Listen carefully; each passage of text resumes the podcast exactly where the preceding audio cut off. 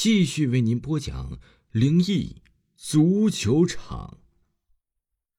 阿明没有办法了，他一口气跑到了足球场，三下五除二的将那群小男孩的足球我抢了下来。那群小男孩见状，连忙一拥而上，试图从阿明的手中抢回足球。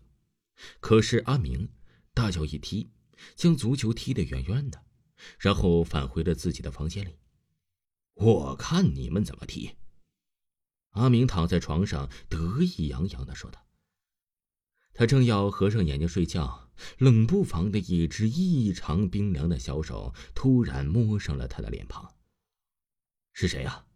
阿明吓得急忙睁开了眼睛，他发现那群小男孩竟然站在了自己的床边，他们一个个脸色苍白，眼睛不断的滴着鲜血。把足球还给我！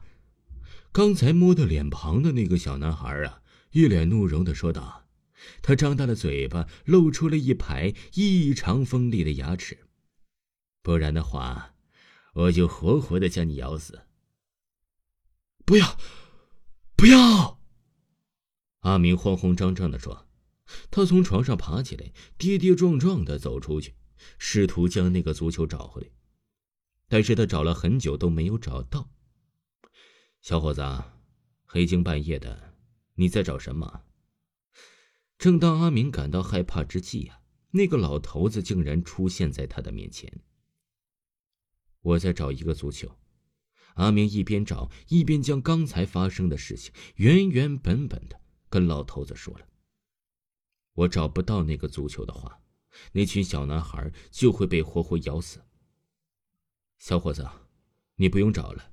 你是找不到那个足球的，老头子平静的对阿明说道：“小伙子，我问你，你是不是得罪了足球场的那位中年男子？中年男子，就是那个一身烟气、瘦得皮包骨的中年男子。”老大爷，你认识他？阿明惊讶的说道：“我前段时间和他在足球场有过冲突。”当时我用足球一脚将他踢在了地上。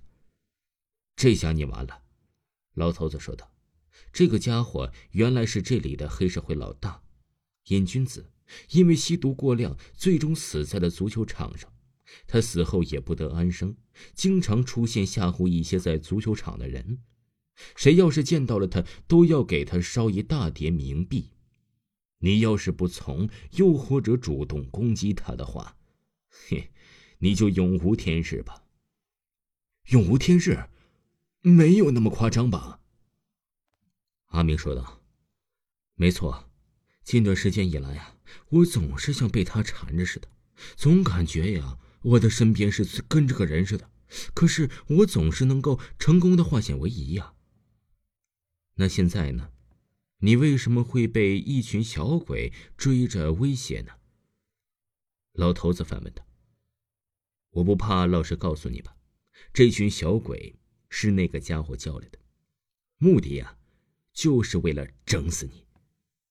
这就是你为什么到现在都找不到那个足球的根本原因。不会吧？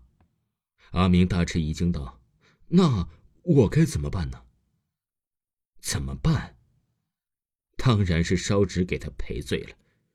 于是阿明又在老头子的帮助下，第二天买了一大堆冥币，傍晚时分呢，在足球场上烧了。